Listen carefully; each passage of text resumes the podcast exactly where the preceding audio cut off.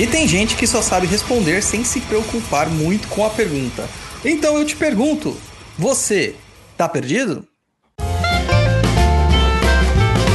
Tá perdido?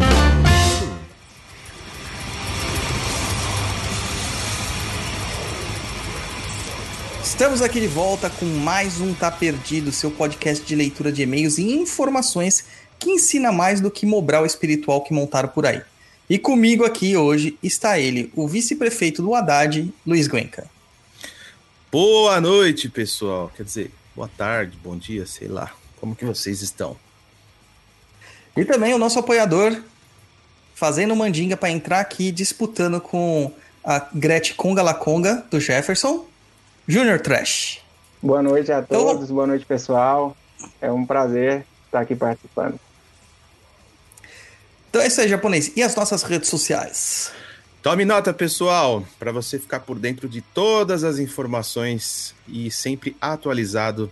Anota aí, nosso Instagram, www.instagram.com.br papo na encruza ou arroba papo na encruza é direto aí no seu aplicativo do seu celular o nosso blog com muitos textos, vídeos, informações e etc, e etc, www.perdido.co. É só o C e o O, viu, gente? Eu sempre, sempre falo isso, pessoal reclama, mas sempre tem gente nova chegando, então eu tenho que explicar. Nosso canal lá no YouTube, www.youtube.com/barra perdido em pensamentos, tudo junto e minúsculo, tá? A nossa plataforminha de cursos onde você sempre fica atualizado, antenado e estudando www.perdidoead.com.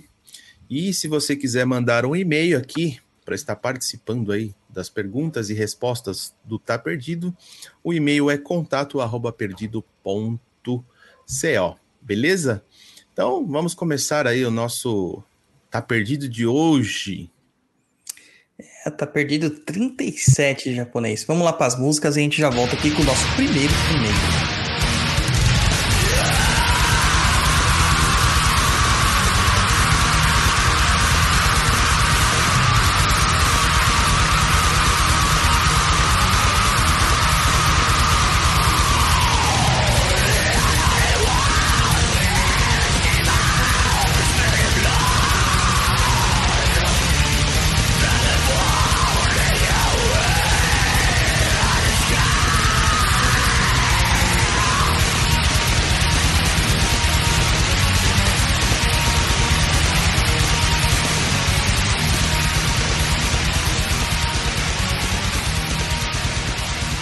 Primeiro e-mail aqui do nosso apoiador Gustavo Noal, que ficou lá no limbo. Ele achou que tinha até sumido esse e-mail, mas vai ser lido, vai ser lido. E como é grande, claro, quem vai ler o japonês? Sempre sobra para mim, né? Fazer o quê? Vamos lá. O que Gustavo Noal diz? Pai Dodô, buenas. Mais uma vez aqui perguntando coisas. Obrigado pelas respostas anteriores, foram muito boas para alguns entendimentos. Minha dúvida agora veio de um insight. Sou gaúcho de Santa Maria. Bate! A mesma cidade da tragédia da Boate Kiss. E como todo bom gaúcho apaixonado pelas tradições do estado, consideramos o tripé do tradicionalismo, o Pampa, nossa terra. O cavalo, animal de trabalho, guerra e lazer. O gaúcho, entidade for, formada pela música, poesia, vestimenta, churrasco e chimarrão. Um erro muito comum é pensar que o gaúcho é quem mora no Rio Grande do Sul, pois existem igualdades, não digo similaridades, pois são maiores que isso. Entre nós, uruguaios, argentinos e até paraguaios, este também são gaúchos, isso eu não sabia. No espanhol, a pronúncia é com um A tônico, usamos bombacha, botas, lenços e chapéu. Nossas poesias e músicas têm um mesmo tema: a lida do campo, a honra ao cavalo, o valor do homem e a simplicidade da vida. Mas voltemos ao meu insight. Estava viajando e, como sempre, tomando chimarrão com minha esposa quando vem um estalo. Por que não se usa erva mate na Umbanda? A erva mate, ele colocou aqui, acho que é Ilex paraguiriense. Isso. Caramba, que trava-língua danado. É utilizado tanto quente, chimarrões e chás, quanto frio, tererê, por todos os povos índios do Cone Sul. e hoje o uso é difundido para quem quiser aproveitar as suas propriedades. Penso que, se por suas características, não pode ser considerado uma erva de poder, mas não falta qualidades de força. Outro diferencial é que, apesar de toda a modernidade, sua produção continua basicamente a mesma de 200, 300 anos atrás: secagem com fogo e moagem com pilão. Cito isso para não sofrer contaminação ocorrida com a indústria do tabaco, por exemplo. Deixo aqui um link com informações muito interessantes. Coloca aí no final do post aí que não dá para ler o, o link. É, manda depois. É, outro dado importante para contextualização é que, pelo menos nos dados do IBGE, o Rio Grande do Sul é o estado que tem a maior proporção da população que se declara umbandista. Isso poderia influenciar uma pouca nas práticas dos terreiros? Mas então por quê? Por quê? Por quê? Porque apesar de seu uso ser tão difundido no nosso continente pelos índios, não tem seu uso em alguns trabalhos, banhos e etc. da Umbanda. Usamos alfazemas, arruda, espada de São Jorge, etc. Mas não usamos algo que é muito utilizado no nosso dia a dia e com propriedades medicinais e certamente energéticas para tal. Eu nunca ouvi falar de algo parecido Sabe me dizer algo sobre? Obrigado mais uma vez por esta referência, por ser esta referência da Umbanda. Um forte UPA, como nós gaúchos costumamos chamar abraço, Gustavo Noal. Ele colocou mais um PS aqui. A frase do assunto do e-mail foi dita por São Cepé Tiarajo. Nossa, mano, os nomes. Guerreiro líder Guarani, santo do povo, proferida no encontro com espanhóis antes de uma batalha na Guerra Guarani, Guaratinica. Quer dizer, estar, esta terra tem dono. Estas fotos abaixo da capa e da contracapa dos discos de um festival de música nativista em Santa Maria. É uma das representações mais comuns deles. Será que lembra alguém? É, o, as fotos que ele mandou é da Tertúlia, né? Que é, na verdade, um, uma festa que tem lá no, no Rio Grande do Sul e lembra muito os, os Guaicurus, que é o Caboclo Confimato, né? Então, muito legal essa, essa lembrança dele aí e tudo mais. É, fiquei muito feliz de ter recebido. E aquilo, a, a frase que vem no e-mail é Ko ivi ogoere koyara, né, que é no Guarani. O Gustavo já teve aqui com a gente não Tá Perdido, a gente até falou sobre isso, e eu coloquei aqui para responder de novo, porque eu pesquisei um pouco mais sobre isso aqui e realmente não existe práticas de uso da erva mate nas umbandas nem no sul. É, e isso se dá muito assim é, pela, pela influência indígena, pelo tipo de influência indígena que a Umbanda sofreu, que na verdade foi uma, uma, uma influência tupi e não uma influência guarani. Aqui ele até fala né, da, das guerras guaraníticas, né? Então o povo guarani ele tem esse uso mais da erva mate o que não acontecia tanto com o povo tupi. Apesar da gente falar assim, tupi-guarani, tupi-guarani, a gente acha que é tudo uma coisa só, não são. São troncos linguísticos e dentro deles mesmos a cultura muda completamente. Então, o povo guarani é um grupo linguístico e dentro deles tem diversos outros tipos de povos que se identificam com essa cultura guarani e que fazem uso da erva mate. O povo tupi são diversos outros tipos de povos que, que se identificam com essa cultura tupi, com essa linguagem tupi e fazem outros usos e não faz uso tanto da erva mate. Então é justamente por causa disso, por causa que a influência que nós tivemos indígena é mais tupi do que guarani. Então, eu quis trazer isso aqui de novo porque da outra vez a gente ficou meio em cima do muro, né, só achando, só achando, só achando e não falamos de verdade. É... E para você, Júnior, como que é ver essas questões assim, tipo, a gente olha de fora um bando e fala assim, é tudo índio, né? Tudo indígena né? Quando foi que você se tocou que, que existem nuances? Bem, é, quando o Luiz começou a ler o e-mail aí, eu, eu já me veio a, na memória que esse e-mail já tinha sido lido. Eu fiquei assim, ué, mas eu já tinha escutado isso em, em outro Tá Perdido, né? Sobre essa questão da erva mate. É, dentro do, da experiência que eu tenho, né, de terreiro, eu nunca vi nenhuma entidade receitar para nenhum tipo de fim, né? Mas é igual você falou, né? É, são várias culturas, vários povos, né? É, o Brasil é constituído por foi constituído né, por várias tribos, né? Tupi, Guarani, Tupinambás, é, tem o, os tapuios também, né? Então são vários. Então, acho que cada um tem uma tradição diferente, né? Esse pessoal do Sul, que pessoal liga eles muito com a quimbanda, né? Eles são praticam bastante a quimbanda lá também, né? Sim. É, provavelmente deve ser de, de alguma descendência ou é, de, de alguma tradição deles mesmo. É, no sul eles têm muito a questão do batuque, da quimbanda é, xambá que eles falam, da quimbanda malê. Eles têm uma cultura muito própria, né? Muito própria.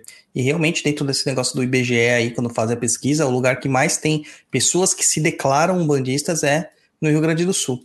Não é que existem mais umbandistas lá. Provavelmente existem mais umbandistas em São Paulo pela proporção. Mas eles, os de São Paulo não se declaram. Então fica nessa, nesse limbo, né? A gente não saber aonde que tem mais umbandistas de fato. Mas pelo menos lá eles têm coragem de falar quem eles são. Você vai usar erva mate, Luiz? Cara, é, vou contar uma curiosidade, já falei sobre isso, né? Eu nunca experimentei chimarrão. Mas você nunca bebeu chamate? Então, mas chamate eu acredito seja diferente do chimarrão. Pode ser. É o mesmo nome... mate, cara. Não, mas o jeito de fazer é diferente. Eu já tomei chamate, mas eu acho que tomar lá na, na cuia. É cuia que chama, né? É. é e, a, e, e, com a bomba, o esqueminha que é feito, eu acho que é diferente. Então é isso aí, cara. Você tá na hora de, né, começar a experimentar coisas novas. Quando você vai? Quando você vai pro Rio Grande do Sul? Quando que eu vou pro Rio Grande do Sul? Não sei, vamos combinar aí que a gente vai, Rio Grande do Sul. Ah, eu estive no Rio Grande do Sul no final do ano, mas não não experimentei. Interessante, interessante. Então, bom, vamos lá pro segundo e-mail então. O e-mail de número 2 da Priscila Yuri. E o nosso convidado, o Junior Trash. Trash é provavelmente porque ele gosta muito de trash metal, tá? Então, Exatamente. E-mail número 2. Priscila Yuri. Bom dia, meus caros. Eu amo o programete de vocês. Muito obrigada por sempre estar entregando conteúdos com muita qualidade. Aprendi muito com o podcast e continuo aprendendo a cada dia. Eu gostaria de esclarecer uma dúvida.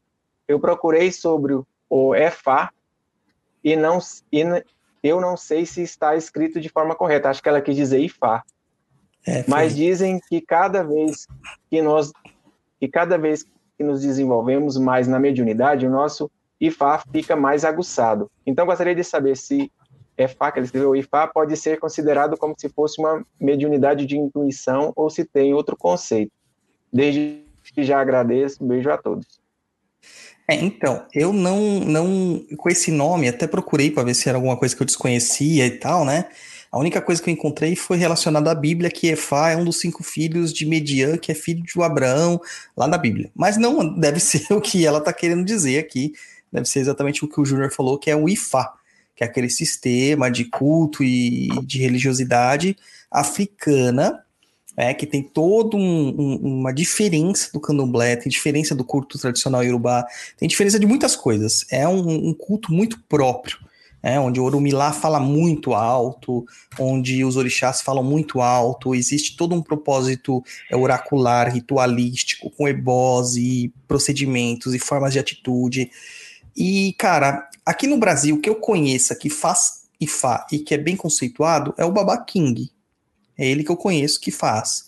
Né? Outras pessoas dizem fazer, mas eu não tenho qualquer tipo de, é, de informação a mais que pode falar assim, não, esse cara é bom no que ele faz. O Baba King tá aí há anos. É, vocês veem uma coisinha dele aqui, um, uma, um sussurro dele ali, né, uma fofoca aqui, mas confirmado nunca ouvi falar nada que, de, que deponha contrário a ele. Mas assim, ô Priscila, o IFA é um sistema à parte, não tem nada a ver com a Umbanda, não tem nada a ver com o Candomblé, é uma coisa totalmente à parte. É, você tem que fazer uma iniciação em Ifá, com o sacerdote de Ifá e etc, etc e tal. O que fala que fica mais aguçado é que com o passar do tempo, você, como em qualquer religião, você aprende a se doar mais para aquele tipo de prática.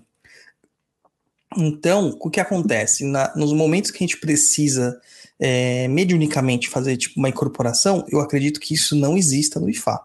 Tá? Não posso afirmar 100%, porque eu não sou conhecedor de IFA, mas eu não posso confirmar é, isso, não posso negar, mas pelo que eu sei, pelo pouco que eu estudei sobre IFA, não existe incorporação, tá? Então, por ali, não poderíamos dizer que seria uma mediunidade. É, até porque as questões oraculares são ensinadas. Elas não são tipo um dom ou uma missão, como muitas vezes a gente, a gente, a gente aprende, né?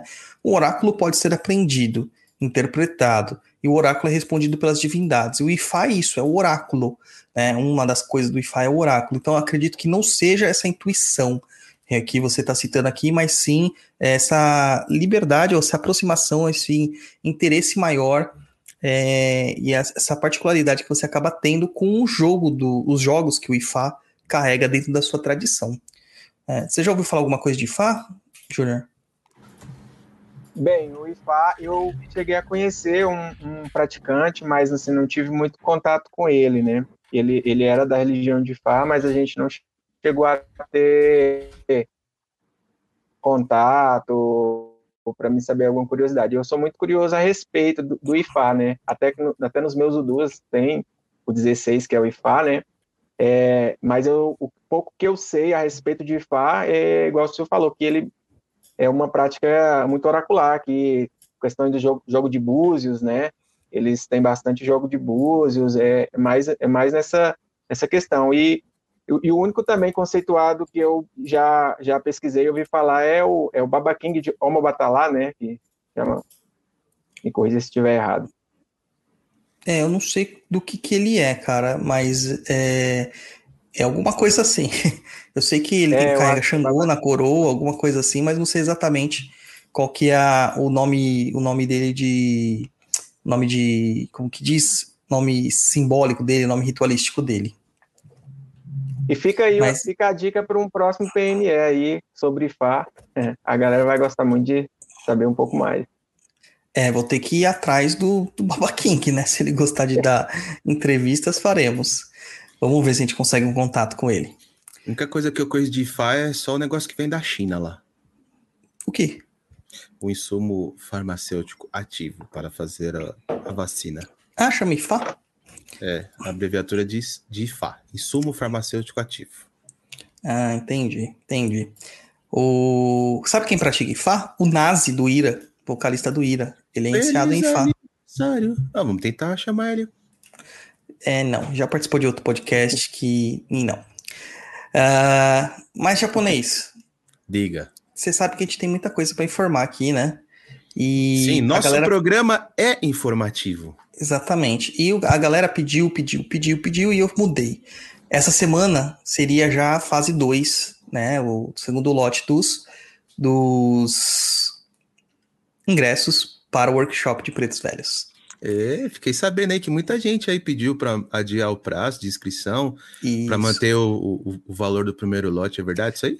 Isso aí. Então a gente acabou deixando até o final de, dessa semana, tá? Dia útil mesmo, sexta-feira, tá? Encerra na sexta-feira, meia-noite. Dia 21. Ah, o, exatamente. Os valores para a galera do primeiro lote. Depois vai ficar um pouquinho mais caro. Isso é para privilegiar aqueles que pegaram antes, né?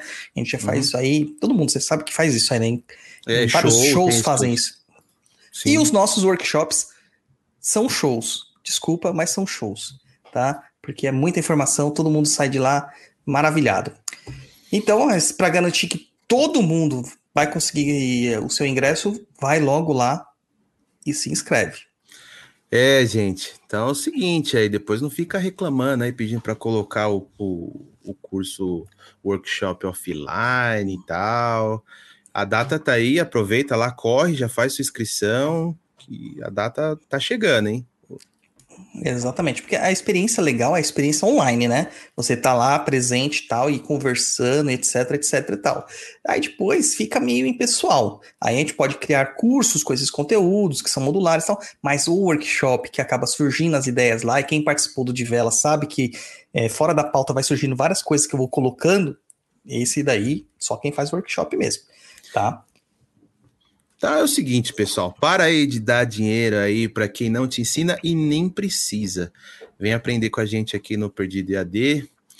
E que o Perdido EAD é a plataforma aí definitiva para quem quer realmente aprender macumbaria.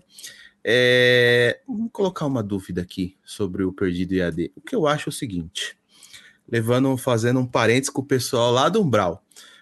Quem não sabe, Umbral aqui é o nosso, o nosso grupo no Telegram dos apoiadores. E agora aqui a gente grava semana quando não tem o, Papo na Inclusa, e a gente convida, e muita gente fala assim, mas eu tenho vergonha, eu tenho medo, eu tenho isso, eu tenho aquilo. Será que as pessoas têm medo de participar do workshop por ser ao vivo, de, de estar ali com você? Alguma coisa nesse sentido, Dodô? Eu acho que não, cara. Eu acho que não.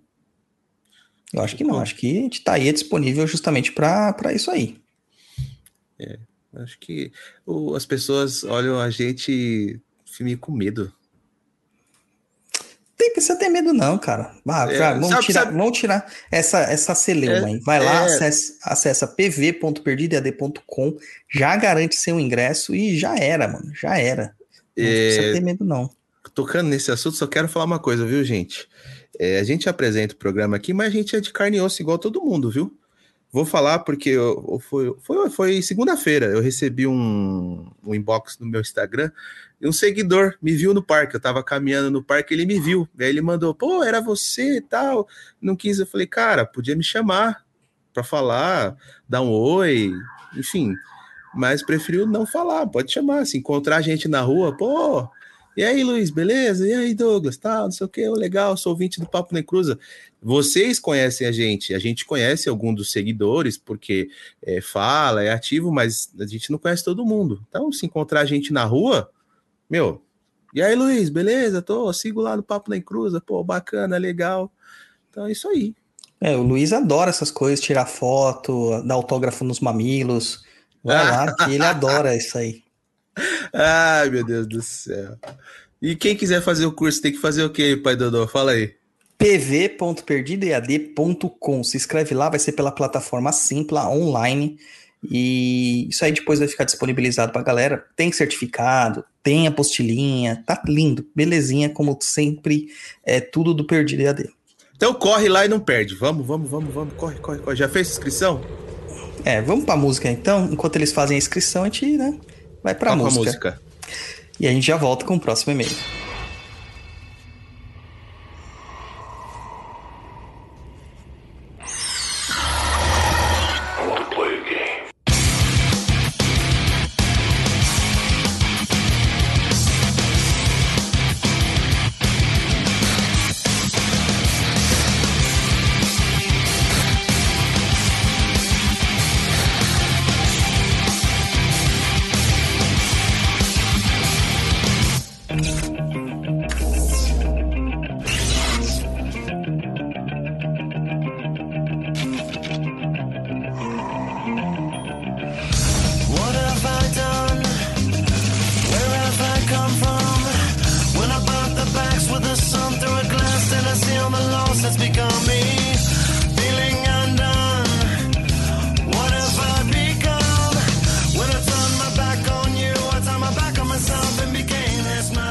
Voltamos aqui com o e-mail de número 3 daquele e daquela que sempre manda e-mail para é nós. O, é o recordista de e-mail, né? É. O anônimo, ou anônima, né? Nesse caso é uma anônima. Manda aí, japonês, faz a leitura. Vamos lá, o que a anônima diz? Oi, pessoal do PNE, tudo bom? Se possível, gostaria de permanecer anônima. Sim, está anônima. Passei a me interessar por espiritualidade em Umbanda em 2019. Comecei com um basiquinho de astrologia e magia do caos. Aprendi algumas coisas de magia cerimonial. Mas logo tive uma afinidade muito forte com a Umbanda e com religiões de matriz africana. Quando comecei a procurar um terreiro, veio a pandemia. Então, por enquanto, tudo o que pude fazer foi acender velas para o anjo da guarda e para os orixás, cantar uns pontos e fazer a limpeza em casa. Tudo conforme aprendendo em leituras diversas no Perdido e no Papo. Queria contar para vocês um acontecido comigo para que vocês pudessem me ajudar a entender. Ano passado, lá por setembro, eu estava passando uns dias de quarentena na casa da minha mãe, e à noite fui sentar no quintal para fumar um cigarro. Eu estava sozinha em um pedaço mais escuro do terreno quando senti uma presença muito forte. E antes de continuar, também tenho uma dúvida sobre isso. Sempre que sinto essas presenças, eu sinto primeiro como se algo encostasse no meu lado esquerdo, mas não como se fosse uma mão encostasse. Parece mais como aproximar de uma fogueira. Eu sinto tipo um calor diferente. Eu tenho uma dor crônica muito chata nesse ombro que não resolve por nada e que começou quando eu trabalhei num lugar muito carregado.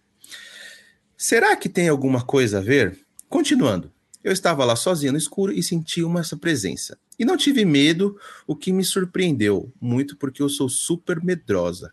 KKK. E veio uma voz de mulher na minha cabeça. Achei que estivesse imaginando coisa, e às vezes ainda acho. Mas essa voz me disse que, em breve, uma pessoa da minha família morreria. Eita, nós. Eita. Esse, esses é pesado, hein? Eu fiquei desesperada. Como assim alguém da minha família? Quem? E a voz muito tranquila disse: Não precisa se preocupar. É pessoa distante. E vai ser uma só. Pô, ia ser que é uma enxurrada de gente que ia morrer? Caramba, assim não dá, né, gente? É, não dá. Daí que em novembro, em plena pandemia, a sobrinha da minha avó resolveu fazer uma festona de 15 anos para a neta dela, com direito a buffet e dança coreografada, mesmo com boa parte da família sendo contra e avisando que seria muito arriscado realizar a festa. Muitas pessoas pegaram Covid naquela festa, pelo menos umas oito que eu sei, inclusive um bebê. No começo de fevereiro, o marido dessa sobrinha da minha avó, vodrasto, da debutante, faleceu depois de meses entubado. Fiquei triste. Mandei minhas condolências para a viúva, mas, como a voz disse, não eram parentes próximos. O que eu não entendi até agora é qual razão dessa voz me contar uma coisa dessas. Fiquei pensando, o que tem a ver, sabe? Gostaria que vocês me ajudassem a entender quem seria essa voz, o que ela quis me mostrar fazendo fofoca de parente furador de pandemia e o que eu faço com isso que ela me trouxe. Fiquei bem confusa. Um abraço a todos. Olha, entidade que adora ser fofoqueira, né? A gente pode perceber aqui que não são entidades muito de, de boas, né? Aquelas são aquelas entidades bem encostas que chega para te dar umas notícias meio zoadas, uma notícia meio triste às vezes até para furar realmente essa, essa credibilidade, é, às vezes até para trazer um, um, uma forma de comunicação. Isso acontece bastante. É, eu, por exemplo, tive uma época na minha vida, em, quando eu comecei a psicografar, que isso deslumbra a gente, né? Então eu comecei a querer psicografar recado de todo morto que possível que se aproximasse de mim. E não é legal, gente, porque a gente atrai todo tipo de morto, né? Eu atraí muitos zombeteiros nessa época. E eles faziam isso simplesmente pelo prazer de rir da minha cara, daquele momento e tudo mais. E algumas dessas mensagens geralmente vêm carregadas desses teores de morte, de é, acidentes, de situações desagradáveis, etc e tal. Dentro de um terreiro de Umbanda, é até é, meio que combinado isso entre as entidades que não se fala sobre morte tá? Não se fala sobre morte. Então, se alguém está em vias de morrer ou sofrer um acidente gravíssimo, que faz parte da vida dela, que não tem como ser evitado, as entidades não vão falar sobre isso. É meio que uma regra delas, e elas passam isso para a gente colocar em todos os, os documentos, as atas, estatutos e regulamentos que os terreiros têm. Então, o médium está proibido de dar previsões sobre mortes ou sobre acidentes e essas coisas dentro do terreiro. A gente pode falar assim, ah, mas seria muito errado isso, porque se a gente soubesse, a gente poderia evitar. Não. Quando dá para ser evitado, eles falam, mas a maior parte das vezes não dá para ser evitado, faz parte do processo kármico da pessoa e ela tem que mesmo passar por isso. No seu caso, eu vejo um deslumbre por ter conhecido pouco tempo a Umbanda e não ter frequentado a Umbanda, não ter feito todas as as práticas ritualísticas, só estar tá trabalhando em casa, etc e tal, não tem um apoio de um terreiro de fato, né? para fazer todas essas questões. E essa mulher pode ser uma zumbeteira que encostou para você e aí gerou uma situação meio complexa aí é, de tentar mesmo te afetar. Ela pode ter feito isso para que sua energia baixasse ela, e você confiasse nela, é, para ela adentrar mais no seu campo mediúnico, para ela começar a instruir você, e aí a gente começa um processo de fascinação, e por, depois, posteriormente, vira uma subjugação, que é um processo obsessivo, isso é uma doença espiritual, e tem que ser tomado muito cuidado com isso, tá? Porque cara, nem foi um parente próximo, nem foi uma pessoa próxima, nem foi uma pessoa que realmente fosse de importância real na sua vida, tinha por que você saber disso, sabe? Foi uma fofoca, tá? Então isso é para você tomar um pouquinho mais de cuidado e falar assim, opa, não posso acreditar em todas as vozes que falam na minha cabeça, tá? Porque tem muito sacerdote por aí que acredita e fala um monte de bosta. E aí a gente vê essas fofuras que a gente vê na internet hoje em dia, tá? Então cuidado, Cuidado. E aí, Júnior, o que, que você vai falar para essa entidade fofoqueira? Essa entidade aí é o Léo Dias de Aruanda, né? Já traz antes do, antes do acontecido. Bem, é, eu, eu tenho pouco tempo de, de terreiro, né? Eu entrei na Umbanda no início de, de 2020, né? Um ano, um ano e alguns meses. E do tempo que eu eu ajudo como Cambone, né? Eu sou Cambone e médio em desenvolvimento, né? É, eu nunca presenciei, assim, eu, eu Cambonei a vovó, né? Uma vovó e a Cabocla, Cabocla Jurema. Eu nunca vi a vovó passar nenhum tipo de recado desse, desse, desse teor, não. E olha que já veio muitas perguntas para ela do tipo, ah, é, tem um parente que está internado, ele vai sobreviver, ou ele vai morrer, ou várias perguntas desse, desse, desse ponto, assim, querendo prever, né? É algo uhum. que vai acontecer. Ela geralmente ela não fala, ela só é, tenta dar um conselho, alguma coisa assim, pede para a pessoa ficar tranquila, afirmar vela do anjo de guarda, essas coisas eu nunca nunca vi. É, essa essa ouvinte provavelmente ela tem uma mediunidade, né, de clara, clara audiência, né, escuta, e isso tem que ser trabalhado dentro de um, de um terreiro, dentro de uma egrégora, né? Ela tá, tem que estar tá dentro de um terreiro para estar tá trabalhando isso, porque eu acredito que firmando a vela do anjo de guarda dela e, e firmando também as entidades, os guia-chefes, o guia-chefe dela, é, ele provavelmente não vai deixar que essas entidades zombeteiras se aproximem, a não ser que seja para dar alguma lição que ela esteja precisando, né? Exatamente isso aí. É que às vezes a gente quer deixar, sabe? A gente fala assim, ah, vem aqui em mim, é espírito, eu quero ouvir espírito, eu quero ser poderoso. E a gente acaba se confundindo. Não tô falando que é o caso dela, mas é o caso da maior parte das pessoas, né? Então, infelizmente, a gente abre espaço para espíritos estranhos adentrarem na nossa energia. E é muito estranho. Cara, você deixaria uma, uma pessoa que você não conhece invadir seu espaço pessoal? Né? É, tirando o Luiz que gosta de um swing, eu acredito que não. Porque, e por que, que você deixa um espírito fazer isso? Né? É a mesma coisa. É a mesma coisa. Então. O que, que tem a ver. Eu ia falar um palavrão. O que, que tem a ver uma coisa com a outra? Não, é só para lembrar para as pessoas que saem, tá, está em busca do swing, entendeu? Em busca do swing perfeito. Então é isso aí. Tá, gente? Então, eu acho que um cuidado é sempre necessário. Ouça as palavras aí do Júnior, faz as suas firmezas assim, mas não fica conversando com qualquer morto, não, gente. Cuidado, cuidado, muito cuidado.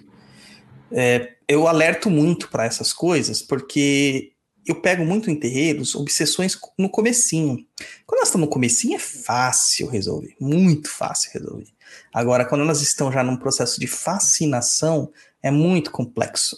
É, a gente tem um grupo de pessoas aí que faz pratica uma determinada umbanda que eles são simplesmente fascinados, porque o, a forma como eles falam das pessoas e dos mestres e afins, isso demonstra uma total fascinação ou subjugação neste processo aí de, de discernimento que não ocorre, tá? Outro dia eu vi gente postando no TikTok aquele antro de, de hate, né? Antro de ódio. É, gente batendo palma pra Pai de Santo, cara, fazendo é, fã-clube de Pai de Santo, sabe? Vamos montar um fã-clube pro Pai Dodô. Aff, não tem nem verbete na Wikipédia, cara. Esses Pai daí tem verbete. É, sabe, de montar é, fã-clube e de ficar eufórico, falar assim, ah, ele entrou no, ele entrou no TikTok, aprendi muito. E você começa a ver os vídeos da pessoa, os, os, as falas da pessoa, é um monte de groselha uma atrás da outra. Eu não sei como essas pessoas engolem, sabe? Não sei, realmente não sei, tá?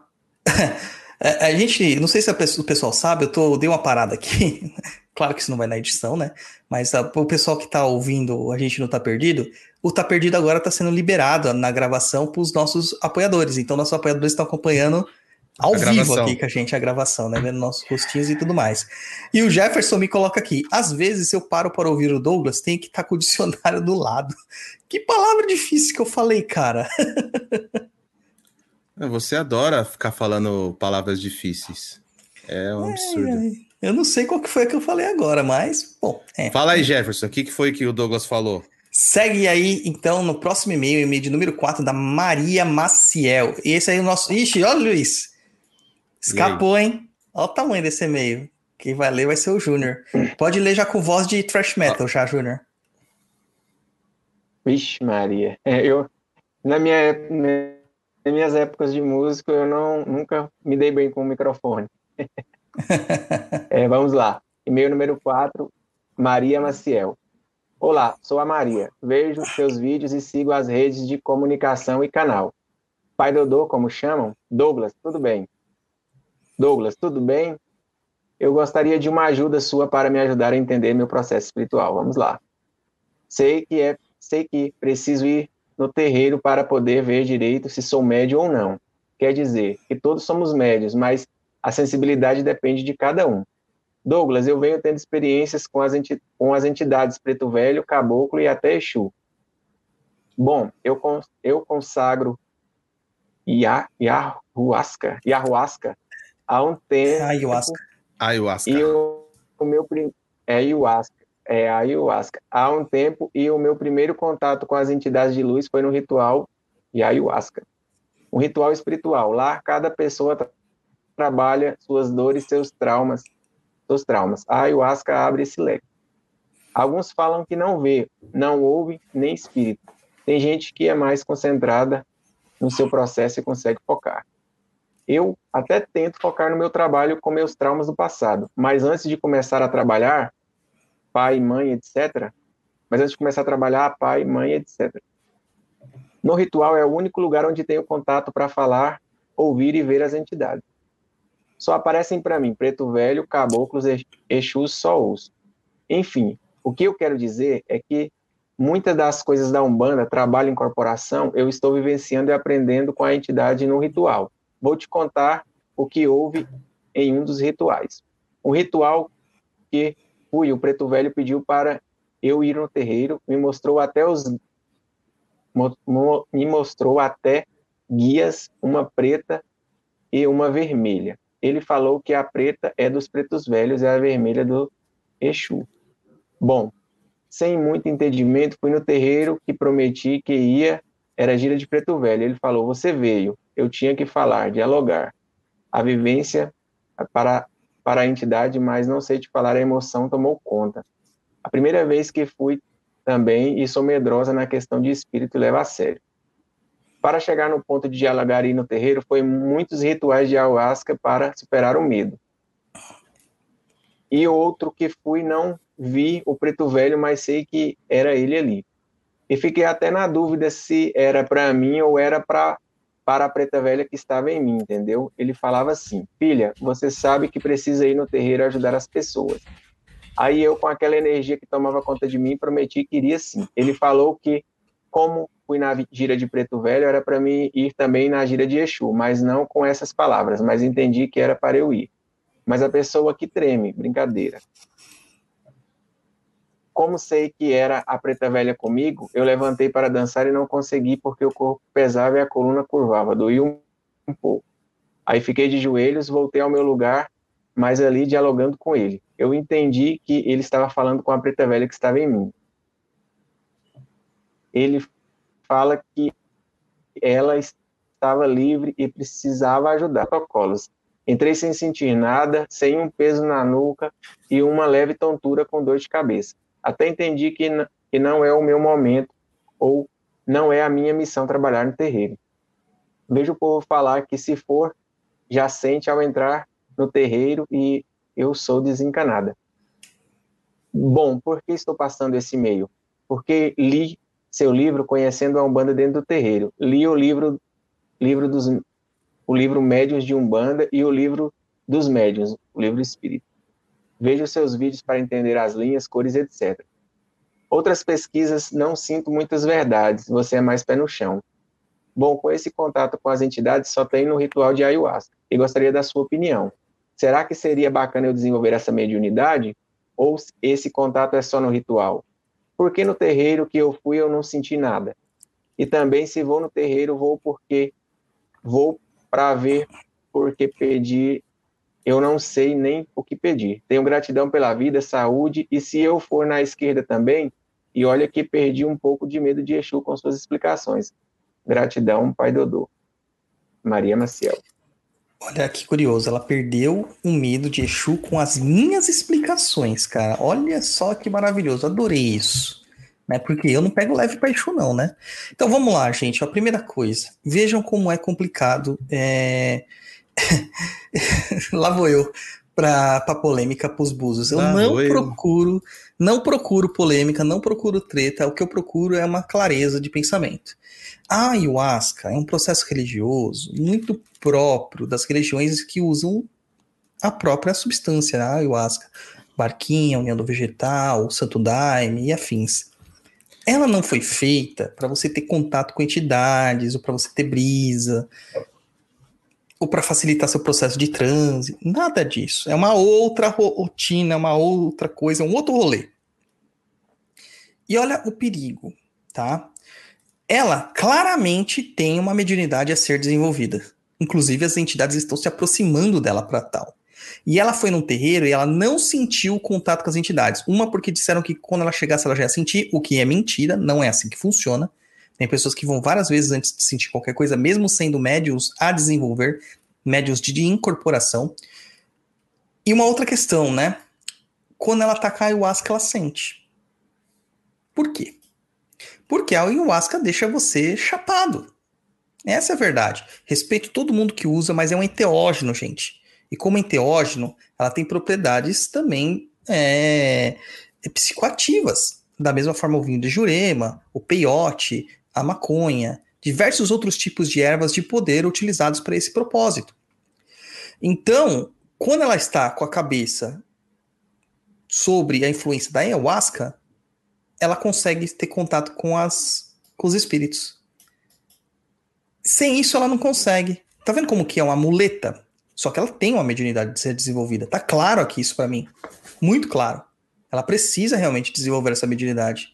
Essas experiências que ela está sentindo não são experiências é, rotineiras. São experiências de uma pessoa que precisa trabalhar a mediunidade.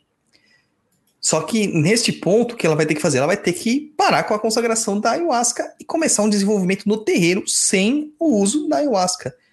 Porque a ayahuasca está servindo como uma muleta. E não é para isso que ela serve. Tá? A ayahuasca é uma ferramenta de autoconhecimento, de depuração.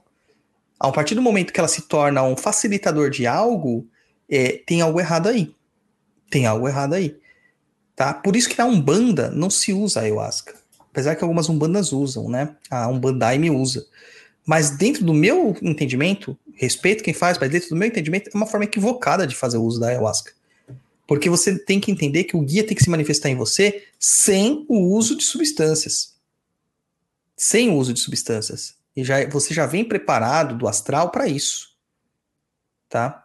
É, então, menos é, muletas espirituais que a gente precisa, tá? e mais trabalho, né? Que nem os nossos apoiadores estão falando aqui. É igual quem incorpora só com a tabaco. Sim. Igual quem incorpora só com a já, igual quem incorpora batendo palma, tem que cantar. Cara, nada disso é importante para incorporar. Eu já incorporei, tipo, em silêncio, rezando mentalmente. E conheço diversas pessoas que fazem o mesmo. Fazem o mesmo. Inclusive, no ritual de confirmação de um médium no terreiro, se incorpora em silêncio, sem chamar a entidade. Tem que incorporar em silêncio tá? Para você provar que você tem uma comunicação efetiva com as entidades e não precisa de é, subterfúgios para isso. Tá? Então, gente, um cuidado na hora que você for consagrar a ayahuasca. Você está num terreiro que usa ayahuasca, entenda que você vai ser dependente da ayahuasca sempre. Sempre que você precisar fazer qualquer processo espiritual. Tá? Se você está num terreiro que estão incluindo a ayahuasca para facilitar a mediunidade, cara, para quê? Não faz parte da estrutura básica da Umbanda. É uma outra coisa. Agora, se você está na união vegetal, na barquinha, no Santo Daime, que tem esse propósito mesmo, aí é outra história, porque ela nasceu com este propósito. Ela não mudou o propósito dela no meio do caminho. Tá? Então, muito cuidado e muito respeito às plantas, tá? Respeite as ervas, respeite. As ervas são muito poderosas e às vezes, às vezes a gente simplesmente subjuga elas e acha que elas são serviçais nossas e não são. E aí, Júnior, o que, que você acha, mano? Olha, eu não sabia o que era isso, mas depois que você explicou aí sobre ritual do Santo Daime, eu já vi pessoas que fazem o, o uso, né, desse, desse, dessa, desse chá, né, alucinógeno. Eu nunca fiz, nunca usei, mas também não tenho preconceito com quem usa ou quem já usou. Assim, o que eu, o que eu posso dizer é que, é, lendo o e-mail dela, ela tem uma mediunidade, sim, é uma mediunidade a ser trabalhada e uma mediunidade não trabalhada, é, sem, sem, sem firmeza, sem nada, é, acaba desequilibrando a pessoa, né? É, eu já, eu na vivência de terreiro que eu tenho, né? Eu já, eu entrei para um bando assim, não conhecia nada e eu tenho uma mediunidade de, de desdobramento, né? Desde pequeno, é, me causava muito terror no início. E, e nessas projeções eu, eu sempre tive contato com o guia-chefe da minha coroa, né? E cagava de medo quando ele aparecia para mim. E de uma vez eu tive comentando, o cara falou, não, acho que você tá vendo entidades da Umbanda, é bom você ir para você desenvolver isso aí, ver o que, que eles querem, né? E quando eu fui, eu sentei de frente um, um, uma, uma preta velha e ela já falou que, que eu tinha que estar tá lá e que era que eu tinha uma missão de resgate, mas assim, eu nunca tive é, mediunidade de corporação, tanto que no, no, contato que eu tenho com as entidades, elas mesmo, a vovó mesmo fala que eu não vou trabalhar no toco, ela fala, né? Você não vai trabalhar no toco porque seu serviço é outro. E o que eu noto é que as pessoas têm uma certa romantismo com isso, né? Com a incorporação, né? E já tentaram me rodar de todo quanto é jeito, eu não sinto nada. E, e eu vejo pessoas que vai no terreiro e a hora que elas pisam dentro do congá e fica de frente com a entidade, já, bas, já, já desce, né? Então, assim, já, já, a entidade já vem, às vezes meia torta, mas vem. É, então, essas pessoas têm missão já, né? E como eu tô lá e, e, nunca senti nada, então provavelmente não é porque minha missão não é trabalhar incorporado e eu já aceitei isso, né? E ajudo como cambone, né? Então, assim, o que eu posso dizer para ela é quando passa essa fase aí, né? Ela procurar um terreiro, né? E desvencilhar desse, desse, dessa, dessa muleta, né? Ao invés de usar é, este chá, ela passa a usar banhos de ervas, né, para poder descarregar, é, banhos para elevar, é, fazer uma reforma íntima, né, tentar procurar elevar o padrão espiritual dela para que ela tenha mais contato com os guias, né? Exatamente, exatamente. Tá vendo como é bom falar com uma pessoa sensata, cara? Tá vendo? O, o Júnior ele tá vendo que ele tem a missão de ser Cambone. Mas ele sabe que ele pode ajudar dessa forma extremamente bem. Ao invés de se iludir que ele vai ser um médio de incorporação e fazer as coisas pela metade. Então por que, que a gente tem essa ilusão de que, ah, quero ser médio de corporação? Não, não é assim, a gente tem que ser o que é. Por exemplo, eu sou péssimo com trabalhos manuais. E graças a Deus eu tenho o Luiz para isso. Entendeu? Mesma coisa. E eu sou bom de arranjar, né, namorada pro japonês. Então, por isso que eu tô falando para vocês, mandem o currículo pro japonês, pra gente ajudar o japonês. Mas, Maria, muito obrigado pelo seu e-mail, obrigado por você gostar das nossas coisas, por falar que eu sou pé no chão. É um dos maiores elogios que eu posso receber é isso, falar que eu sou pé no chão, porque com tanta loucura que a gente vê por aí, gente, é difícil, é difícil. Cara, deixa eu falar um negócio sobre o que eu acho da ayahuasca. Manda aí, manda aí. Nunca experimentei, acho que quem toma ayahuasca é tipo o desenho Caverna do Dragão. Manja quando abre o portal, assim, ó. Ah, você vai, sei. Você vai sair do, do, do, do que você tá vivendo e vai para outro. Eu acho que quem toma a ayahuasca, a ayahuasca, é, ayahuasca nessa brisa aí. A ayahuasca é, uma, é, uma, é um chá feito de duas ervas, na verdade, uma raiz né, e um cipó. E esse, esse chá é macerado, preparado, fermentado, e ele é servido para as pessoas tomarem isso aí é, em doses durante ritualísticas. Daí você ritual cânticos, faz rituais de danças. E ela, de uma certa forma, ela é alucinógena, né? Ela tem alguns processos alucinógenos. É isso. Ah, entendi. Eu, eu tinha uma, uma amiga que ela, uma época a gente conversava, ela tinha um pouco de mediunidade de desdobramento e ela começou a fazer as práticas, né, fazer os exercícios, e ela começou a frequentar o Santo Daime, dizendo ela que como se fosse um, é, um facilitador. Só que isso atraiu, assim, não atraiu coisas boas para ela, não, tanto que ela desistiu de, de projetar, porque toda vez que ela saía, não saía em lugares muito legais, não. Então, é exatamente isso aí. O, o, o pessoal chama ayahuasca de daime, né? Por aí. Que é exatamente isso aí. É esse chá aí mesmo, né? Ah. E o nome ayahuasca, né? Ele vem do Quichua, que é uma linguagem indígena é, dos Andes. E significa cipó dos mortos. Ou seja, para você ter contato mesmo com os mortos, né? É uma coisa totalmente diferente, é uma técnica diferente, e o pessoal tá usando isso aí, tipo, como se fosse vinho, cerveja, recreativo, né? Cara, você compra pela internet, você compra pela internet, japonês, escreve aí no Google, ayahuasca, e você vai ver que o primeiro anúncio lá, tem um anúncio, envia o chá de ayahuasca para todo o Brasil. Tá escrito lá. Mas ninguém fala como tem que tomar, quais são os problemas e afins que isso pode acarretar. Vou ler aqui o que eu digitei no Google apareceu. Ayahuasca é um chá com potencial alucinógeno feito a partir de uma mistura de ervas amazônicas que é capaz de provocar alterações na consciência por cerca de 10 horas, sendo isso muito utilizado em vários tipos de rituais religiosos índios para abrir a mente e criar visões místicas. É, não tem a ver com banda. Rapaz. É isso que eu vou falar. Vamos pro último e-mail aí, japonês. Vinícius Carneiro Novaes. Porra, mas agora você me deu um, um e-mail pequeno para ler? Você é, resolveu dar uma né? aliviada? Né? Para compensar. Então vamos lá. O Vinícius diz o seguinte: Oi, gente. Espero que esse e seja esse e-mail para enviar dúvidas. Acho que ele estava com dúvidas de qual e-mail. Contato arroba perdido.co. Este é o e-mail para você mandar dúvidas sobre macumbas e etc. Então ele fala que no último Tá Perdido, do número 36, foi falado sobre uma firmeza para proteção no lar.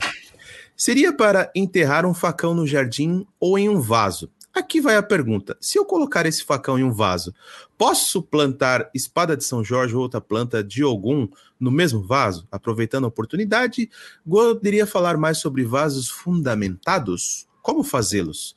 Pelo menos um para cada linha. Obrigado pela atenção e pelo conteúdo. Quer mais nada, né? Quer mais nada. Uh, vamos lá. É, a gente falou sobre o vaso. Isso é um vaso, na verdade, é um para-raio. Não é um vaso fundamentado, é um para-raio. A gente pode enterrar um facão ou uma faca.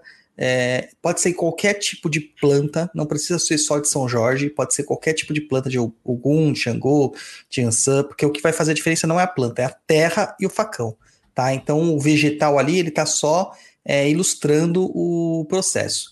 E o vaso fundamentado é diferente do vaso para raio. O fundamentado é quando nós enterramos fundamentos, que são elementos, fetiches, objetos dentro da, da terra, e este vaso, com a comunhão com aquela planta, ele vai emanar uma energia que vai servir para um propósito. Geralmente, os vasos de fundamento são utilizados para defesa, né, defesa oculta, colocado na frente das casas e tudo mais. A maior parte dos vasos de fundamento são para algum Yansan. Os outros orixás têm? Tem, mas não é tão usual quanto o de algum Yansan, tá? E, cara, não vou falar que todos os vasos fundamentados, não tem sentido eu falar isso aí, até porque é, existem receitas muito particulares e você acaba compondo isso, criando isso aí. Mas eu vou dizer para você que no curso de algum, linha de demanda, você encontra lá como fazer vaso fundamentado na força de algum. Então, se você se interessar, cara, vai lá www.perdidoead.com e aí você vai fazer o curso e você vai ajudar a gente. Você vai ganhar informação, você vai ganhar conhecimento e a gente vai ganhar o, a sua contraparte financeira para continuar mantendo os nossos trabalhos. Porque vai ganhar o, pataco, pataco. É, a gente tem que manter o trabalho, a gente tem que, né, tem que vir o, o, o, cash de algum lugar. Porque hoje o pessoal do Umbral viu lá comigo, eu mandei a conta de luz do terreiro, o terreiro fechado. Eles choraram comigo lá. Fala aí, japonês. I have one question. Manda aí. This. Não sei se você vai lembrar, né? Mas existiu uma novela que se chamava Renascer, que era com o senhor Antônio Fagundes, Sim, era isso? Sem inocência, lembro dela. E ele enterra um facão ao pé do Jequitibá. Enquanto Tem alguma facão, coisa a ver? Enquanto esse facão aqui estiver enterrado, eu não vou morrer nem de morte matada, nem de morte morrida. Então, Sim, tem, tem a ver. Isso é um, um para-raio também. Isso é uma firmeza de fechamento. Na verdade, isso é uma firmeza de fechamento de corpo. Hum. Ele enterra o facão no, nas raízes de um jequitibá rei, que é uma árvore de dominância da floresta. A única questão que ele esqueceu é que o facão, com o tempo, destrói. Então ele teria que ter substituído a mironga. Ele largou lá, quando ele realmente morreu, ele fala: como eu posso morrer, tal, não sei o quê. Ele foi ver o cabo, só tinha o cabo do facão, não tinha mais o resto do Mas e facão. se ele tivesse, se fosse de inox? Então tem que ser de ferro. Tem que ser de ferro, não pode ser só de aço inox inox. O ferro, o, in- o, o, o inox, ele tem ferro. Tem inox Sim. ferroso. Para os fundamentos que a gente faz, pode ser Tem que qualquer ser- faca. Pode Hum. ser qualquer faca. Mas para esse, esse fechamento de corpo, tem que ser ferro cru, né? Que eles falam. É aquele Hum. ferro que não passa pelo processo de, de inoxidação. É, que é o, o- não é bem o aço inoxidável, né? É o ferro cru de trabalho mesmo, de cutelaria. Aí tem que ser esse tipo de ferro. Para os outros, por exemplo, a gente for fazer em casa o nosso vaso, nosso vaso de para-raio, a gente pode pegar uma faquinha dessas tramontina que a gente tem no conjunto de faca, né? Normal, de carne. Ela é de aço inox, você vai ficar lá e acabou, não importa. Né? Isso aí não vai importar. Você tá fazendo spoiler propaganda pra Tamontina, é isso? Não, tô falando, né? Que é uma das melhores facas, né? Eu só uso Tramontina, cara. Não sei você. Ô Tramontina, se estiver ouvindo, patrocina aí o Papo na Encruza, por favor. Patrocínio, tô precisando de muito facão lá pro terreiro. Então, gente, é o seguinte, eu po- postei lá, vou falar de novo. A gente precisa da ajuda de vocês para vocês comprarem os cursos, etc e tal. Ah, mas você tá vendendo os cursos, tá fazendo. Você tem noção da quantidade de gasto que tem um terreiro? E outra, para eu gerar conteúdo, eu também preciso ter respaldo, né, financeiro, para poder ter tempo de gerar conteúdo. E, mano, é muito pesado. Então vocês precisam se sensibilizar em tocar nisso aí. Manda, Júnior.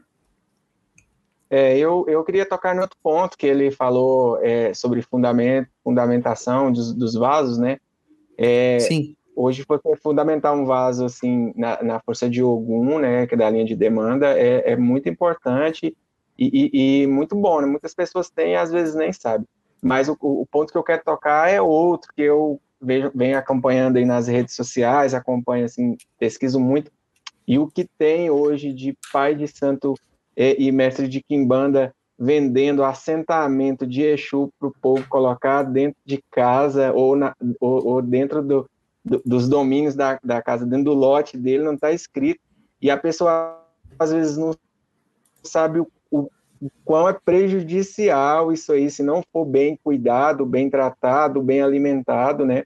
É, no terreiro onde eu frequento, a gente teve um problema com isso, que um pai de santo desses de internet aí é, fez um, um assentamento na, um assentamento e isso gerou um problema terrível. O, assenta, o, o assentamento estava sugando as energias da, da casa da pessoa e, e pondo total, todo mundo to, em total desequilíbrio. Então eu quero deixar um alerta para o pessoal aí, gente, assentamento de esquerda é para quem é zelador ou quem tem um, um trabalho dentro de uma casa que precisa de proteção, não é sair fazendo assentamento da torta direito dentro de sua casa, não, porque isso aí pode trazer problemas no futuro se não for bem cuidado, né? E é o que tem de galera ensinando a fazer é, sentamento, fazer tronqueira para Exu em casa, pombagira, e, ou comprando, né? Isso de um pai de santo, você não tem noção. A questão é que, como você não tem entendimento sobre o que está sendo feito, você aceita o que está sendo feito. E mal sabe o que, que realmente estão colocando lá. Tem gente que faz uma oferenda aí para um Exu famoso, que mexe com um metal que, da cor do sol, O metal precioso. é, e mal sabe as coisas que tem no contrato desse servidor. E se tiver no, nesse contrato, esse contrato é fechado a sete chaves, ninguém tem acesso a ele. E se tiver nesse contrato algo assim, ele vai até ganhar dinheiro, mas eu vou ganhar 10 vezes mais porque eu vou estar sugando a energia dele, dessa pessoa. E aí? Você mesmo assim doaria? Ah, não, tô ganhando dinheiro, então Dani, você pode me vampirizar? Cara, você poderia estar ganhando muito mais sem ser vampirizado. Será que algumas coisas da sua vida não estão sendo tiradas de você porque esse vampirismo está ocorrendo?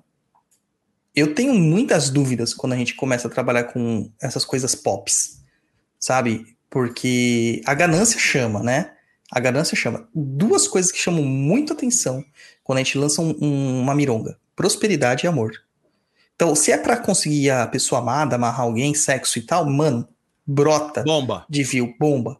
E quando é para dinheiro também, bomba. Todo mundo quer. Sabe Os dois quê? são Porque importantes. todo mundo quer dinheiro e sexo, brother. Os dois são importantes. Não duvido disso, não discuto sobre isso. Tá? Inclusive, quem quiser pagar até o swing pro Luiz, né? Então vai ter dinheiro e o sexo envolvido. Mas não, não- não discuto isso. A questão que eu discuto é por que, que você tá doando uma energia que você nem sabe que você está doando, não está sendo de bom grado. Sabe, você está sendo vampirizado. Novamente eu vou falar, você deixaria qualquer entidade chegar junto de você é, e tocar em você? Você deixaria, por exemplo, é, alguém tocar no seu mais íntimo, que é a alma? Cara, você não deixa tocar nem na sua bunda, você vai deixar tocar na tua alma. Entendeu? Tem que tomar um cuidado com o que você está fazendo. Tem muita gente batendo palma para louco, pra louco dançar por aí. Muita gente. Mas muito bem ressaltado, Júnior, muito bem ressaltado. Então, ó, Vinícius, www.perdidoead.com. A gente fez a promoção no mês passado de mês de algum, 50%, agora tá fora da promoção. Acho que a promoção agora só tá o Cristais e tá em preço de lançamento o Ataque e Defesa Mágica, o curso que a gente acabou de lançar, que também é sensacional. Inclusive até para vocês, ó, que estão procurando defesa, Entendeu? No curso de ataque e defesa tem um monte. No curso de fundamento de algum também, da linha de demanda, tem um monte de proteção lá que vocês vão aprender para fazer também, para se livrar desses, desses negócios ruins. No curso de proteção e limpeza de ambientes, a mesma coisa. Então vai lá, gente, valoriza a gente. Quer acrescentar mais alguma coisa, Júnior, Luiz? Eu acho que é isso aí que você falou mesmo. É, a pessoa tem que fazer, tentar buscar outras alternativas, né? Para resolver isso, essas coisas. As pessoas às vezes recorrem muito à esquerda para se defender e esquece que a defesa principal vem de Ogum, né? Que é a linha de, de é. defesa e de ataque. Que é o verdadeiro guardião. Então vamos lá para a música e a gente volta com aquele bloco que o Luiz adora. Bota fogo no paiol. Bota fogo no paiol.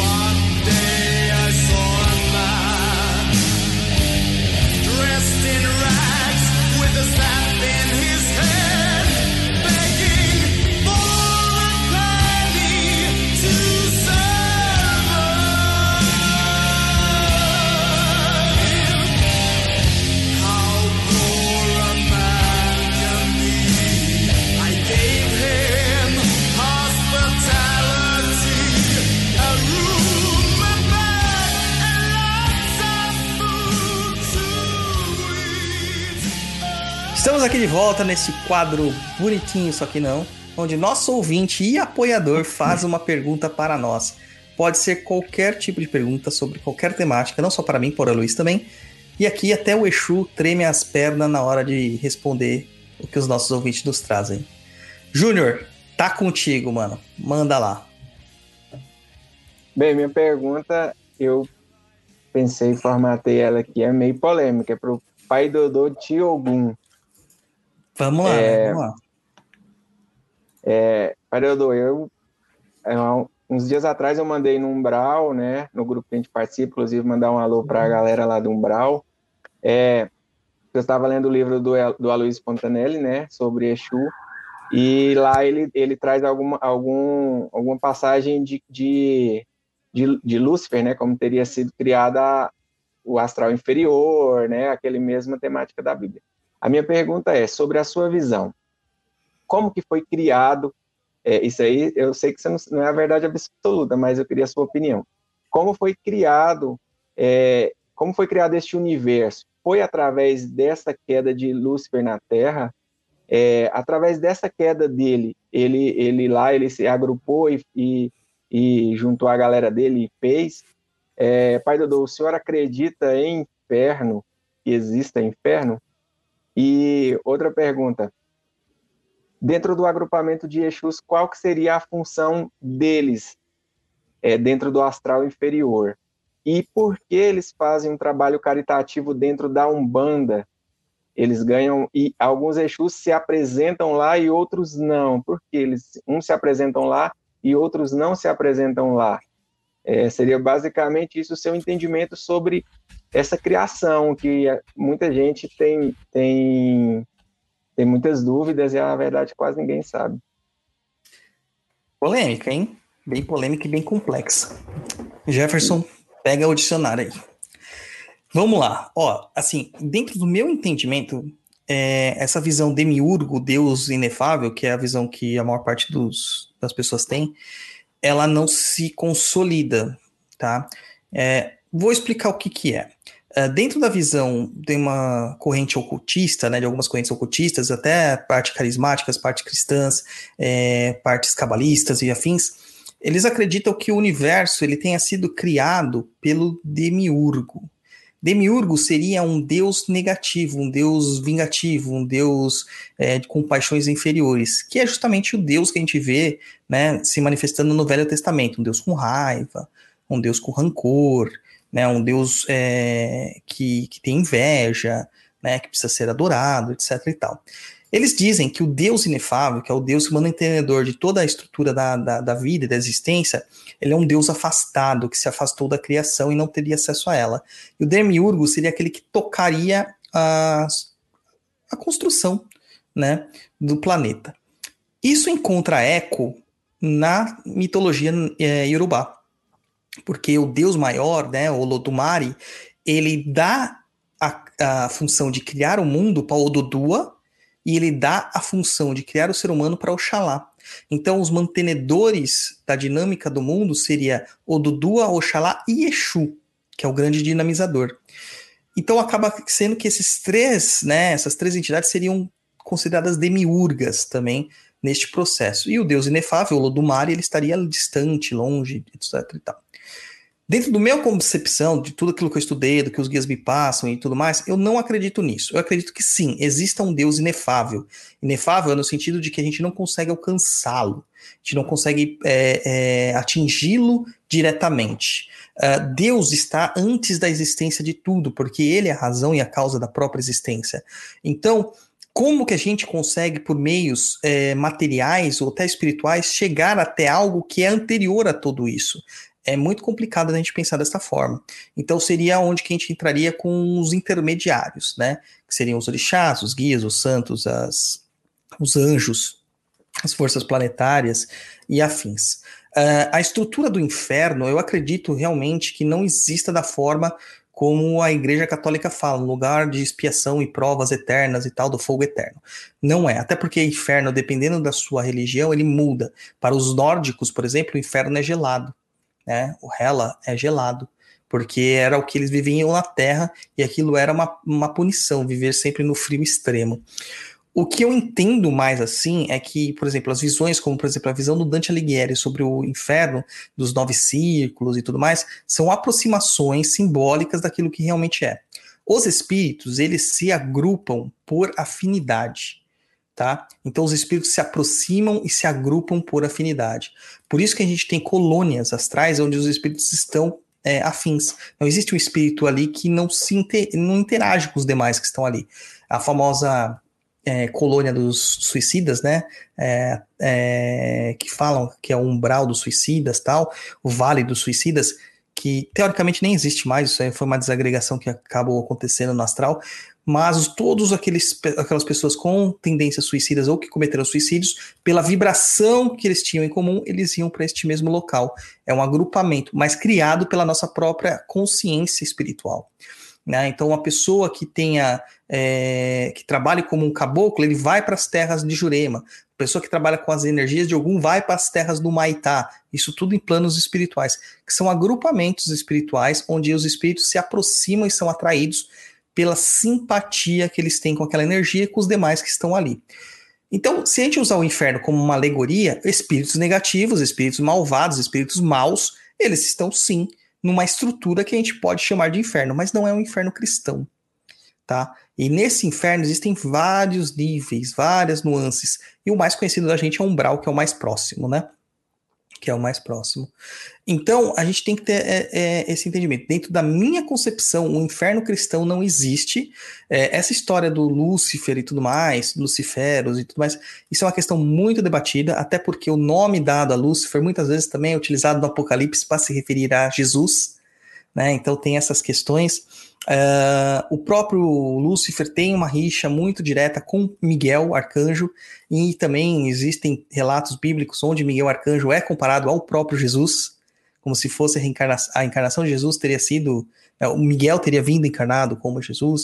Existem várias é, fontes ocultistas, esotéricas que falam desta forma. Então a gente tem que tomar um certo cuidado. Eu não acredito que, que, que realmente Lúcifer tenha caído, até porque Deus é onipotente, onisciente, onipresente. Então ele saberia tudo aquilo que Lúcifer estava para aprontar, mesmo antes de criá-lo. Né? Ele estaria em todas as épocas da humanidade, então ele não teria como ser ludibriado, como que parece. O que eu vejo é que há um afastamento de certos espíritos da divindade. E este afastamento a gente acaba vendo como é, resultado do livre-arbítrio para isso, tá? É, essas criações e esse, essa, esse distanciamento. O padre Fortea, ele tem um livro que chama Suma Daemônica, é um livro extremamente católico, extremamente cheio de preconceitos e tal, mas ele é interessante para quando ele faz a contextualização das inteligências que a gente chama de anjos, anjos e arcanjos e os anjos caídos, que como inteligências, eles nunca perderam todas as suas capacidades. Então eles são extremamente poderosos. Lúcifer era tido como o mais belo dos anjos e um dos mais próximos de Deus. Para estar tá mais próximo de Deus, provavelmente ele tinha um poder quase próximo a, também da criação. Então, devido às proporções, quase próximo da criação. Ele não perdeu esse poder. Se ele quisesse, ele poderia criar, ele poderia fazer o inferno que ele quisesse. E a gente não teria como combatê-lo com uma má entidade ou um caboclo, um preto velho. Seria uma coisa muito pior do que a gente imagina. O que eu vejo é que Lúcifer e todos os nomes dos demons da Goécia são cargos que outros espíritos ocupam com o passar dos anos na, nas suas vivências espirituais, tá? Então, ele estaria lá, é, um espírito, José, estaria ocupando hoje o cargo de Lúcifer, e assim por diante, é, é, fomentando essa crença e mantendo essa crença ligada. O pensamento do Aloysio Fontenelle ele é um pensamento extremamente arraigado no misticismo cristão, judaico-cristão, que é, muito aprendido também dentro de algumas ordens maçônicas, que tem uma, um, uma predileção pela cabala e por essas questões esotéricas. Então você vê que é, é cheio de atavismos que ele acredita e não que são, que são axiomas mesmo da, da, da realidade. São coisas que ele acredita. E, e por assim, é, a gente não pode pegar isso como uma verdade única. Até porque o livro é bom se você lê ele com os filtros necessários para você ler, para entender como era a visão que eles tinham de Exu na época, a visão do trabalho de Exu, e que o trabalho é mais ou menos parecido com aquele que ele fala mesmo. Essa associação que ele faz com os demônios da Goécia e os Exus, não está dizendo que o Exu é aquele demônio. Ele está dizendo que eles acessam o mesmo tipo de energia eles praticam praticamente a mesma função no universo. Então acaba que por função, que é por o resultado, se confundem, mas um é chamado nos ciclos goéticos europeus e o outro é chamado dentro das práticas de Kimbanda. Aí quando a gente entra nessa questão de por que, que o Exu se apresenta na Kimbanda, fazendo um trabalho caritativo, os Exus que trabalham na Umbanda, eles já são Exus que têm um nível de consciência um pouco diferente dos Exus de Kimbanda. Os Exus de Kimbanda são extremamente poderosos, mas intelectualmente e na magia. Na parte moral, eles não são tão bem assim resolvidos, até porque Preto Velho e Caboclo quebra qualquer trabalho de Exu. Né? Então, mesmo que for um Exu de Kimbanda, o preto velho caboclo vai quebrar, mostrando que a autoridade moral é muito mais importante do que a autoridade intelectual, apesar que as duas teriam que é, é, caminhar lado a lado, lado a lado. Né? Então, quando o Exu vai para Umbanda, no trabalho de Umbanda, geralmente ele teve algum entreveiro no meio do caminho com algum guia espiritual de Umbanda. Então vamos supor que um, eu vou fazer um, uma coisa bem didática aqui, tá? Bem lúdica, não é que é isso, não leve ao pé da letra, tá? É só uma ilustração. É, um caboclo, ele é enviado para um trabalho onde ele tem que cortar um processo negativo. E dentro desse processo negativo, ele entende que está afetando uma pessoa, ele entende que a fonte é um Exu. Ele vai até esse Exu, conversa com o Exu e o convence através de, de, de, comprar ele mesmo, né? De extorquir ele, ameaçar, ou por autoridade moral, ou por qualquer outro tipo de coisa. E esse Exu começa a perceber que ele ganha muito mais desfazendo aquilo que foi feito. Porque ele não está acarretando mais kar karmas negativos para ele, e ao mesmo tempo ele está galgando novos degraus. Degraus? É isso aí mesmo, Luiz? Degraus, degraus? Não sei. Degraus. Eu acho E é aí ele tá galgando novos, novas etapas, tá? E ele tá ganhando com isso. E aprendendo com isso. E esse processo vai sendo contínuo. Alguns desses até exercem um trabalho de, um trabalho de meio que agente duplo, tá ligado? É, é, estando trabalhando tanto na Kimbanda, na, Kimbanda na, na zona negativa, quanto nas práticas de Kimbanda Umbanda, para desfazer justamente aquilo que está sendo feito. Porque quando a gente oferece um padê para um Exu que fez uma magia, não é o nosso Exu que vai comer aquele padê, ele vai pegar aquela energia e vai ofertar para quem fez. E aí o cara falou assim: Poxa, ganhei um para fazer, tô ganhando o outro para desfazer? Beleza, tô ganhando em dobro. Então é, é business, vale mais. Então eles são compelidos a isso. E com o passar do tempo, bate a consciência nesses seres, que estão muitas vezes embrutecidos com a sua parte moral é, fechada pelas dificuldades que eles passaram na vida e no pós-vida também. Porque a gente sabe que eles sofrem também. Eles sofrem. O Tiriri, uma vez ele subiu puto da vida. É, eu falo subiu porque ele disse que ele veio do inferno. Mas ele subiu puto da vida, incorporou e falou: Vocês acham que eu venho aqui dando risada? Por que, que eu fico dando risada se onde, da onde eu venho só vejo sofrimento e sofrimento e sofrimento? Não é para isso que eu tô aqui, não é para dar risada. E ele veio muito possesso. E ele deixou claro que não é gostoso estar lá. Não é gostoso. Tá? Então, dentro dessa, dessa função, eles querem sair dessa situação, dessa condição. Porque é muito cansativo também é, eles estarem nessa condição. E até ter um processo de reencarnação e depuração, e até, quem sabe, um dia se tornar um guia de direita e tudo mais. Então, eles trabalham um por interesses pessoais e depois eles percebem que é mais interessante realmente a gente estar alinhado nas energias positivas. Teve alguém que perguntou aqui no chat sobre o Samael. Samael é um dos nomes dados supostamente a Lúcifer. Gente, existe uma uma, uma confusão muito grande de nomes angélicos e arcangélicos, porque Lúcifer não é um nome padrão para designar um, um, anjo, tá? É, Samael, na verdade, a etimologia de Samael, os, os, nomes dos anjos eles são compostos de dois, dois pedaços, né? Tem o, o, o a parte, a parte adiante, adiante, né, que seria o radical adiante, e o pós-fixo, que seria o El. O El significa Deus, sempre esse El no final, Rafael, Mihael, Uriel, é, Gabriel, né? Ele significa Deus, tá? Então, Samael, a gente sabe que o El é Deus, e o Sama, dentro dessa linguagem, é veneno. Então, seria veneno de Deus. Mas por que que veneno de Deus, né? Por que que teria que estar associado a, a, Lúcifer? Algumas pessoas associam ele porque uma das, das questões que falam é que este é um anjo acusador. Mas não se esqueçam que em Sodoma e Gomorra foram mandados anjos para destruir a cidade. Então, anjo não é uma coisa boazinha. Então, Samael pode ser o suposto Lúcifer? Pode, mas também pode não ser. A gente acaba associando isso pelas ordens ocultistas, mas não é bem assim que funciona. Tá? É, existem coisas aí que não são bem assim. Muito do ocultismo ele é feito a partir de presunção e pressuposto mas definição é muito difícil a gente encontrar. No caso do de Lúcifer, por exemplo, Lúcifer vem de Luciferus, né, que é o portador da luz. Então, é um nome que vem já do, do grego latinizado, sabe? Lúcifer, ele vem do grego latinizado. É, é, não tem a ver com essa estrutura, que é uma estrutura meio quebraica, aramaica, não sei exatamente o nome da, da, da letra, né? É, da, da linguagem que, que, que a gente fala sobre isso. Mas se você. Vamos procurar aqui. Etimologia, palavra Lúcifer. Aí. Cadê o. Cadê o Jefferson agora? Vamos ter que ficar falando sobre etimologia. Então, o portador da luz vem da luz. É, tá vendo? Junção.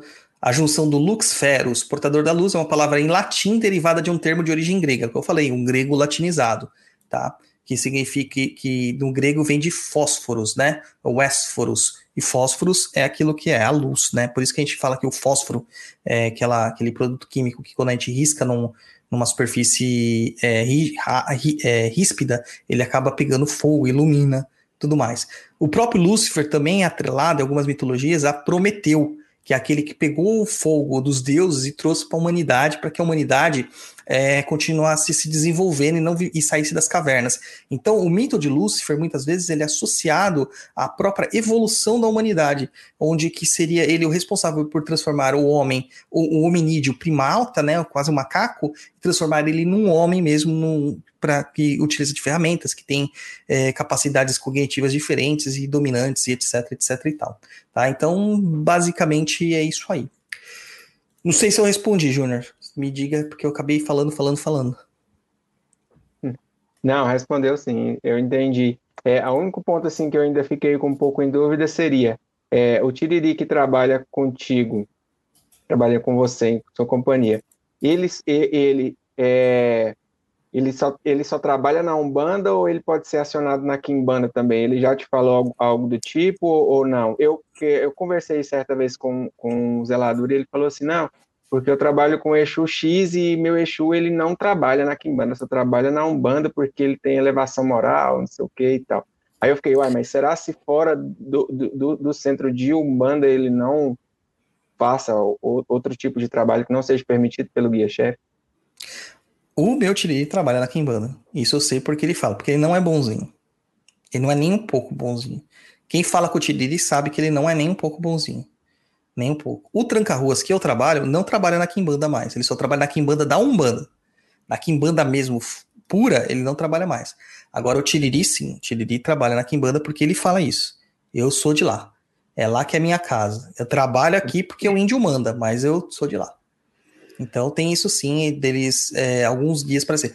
Tem alguns Exus que, por exemplo, não gostam de aparecer na Umbanda, tipo o Exu Matador. Né? Não aparece, né? Exu Matança. É, ele não aparece mais. Pombogi, é, tem algumas pombogiras também que não aparecem, né?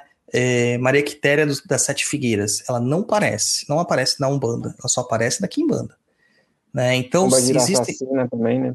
Pombogira Assassina, é, são nomes mais ferrados, assim. Como, uh, por exemplo, Exu Mal Olhado.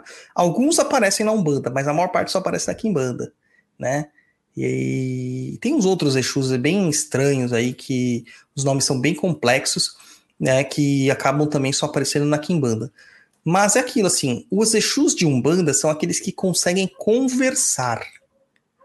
Aqueles que têm a diplomacia a seu favor. É, não tem sentido de um Exu se manifestar e não conseguir conversar. Só que eles mesmos, mesmo tendo um Exu que não se manifesta na Umbanda, o Exu que se manifesta, ele comunga, ele tem relações com aqueles que não se manifestam. Então eles podem utilizar deste que não está manifestado para fazer trabalho, sim. E é o que acontece geralmente no trabalho de desfazimento de magia, porque nem tudo é porrada. A maior parte das coisas que se acontece no umbral é diplomacia. Se resolve na diplomacia. Que é muito pior do que a porrada, né? Porque envolve muita coisa pior do que porrada. Entendi. Certo? Certo. O pessoal tá falando assim, ah, tem, tem relação com Apolo também? Não, não tem dentro dos meus estudos relação com Apolo. Tá? Isso é uma condição posteriori. O Apolo tem uma relação muito próxima a Jesus Cristo por ser a estrela vespertina, né? É, tem essas questões aí. Certo, terminamos. Outra coisa então... que eu conheço do Apolo é que ele era amigo do Rock. É, e morreu e deixou um filho né? E aí resultou no filme Creed, que é maravilhoso.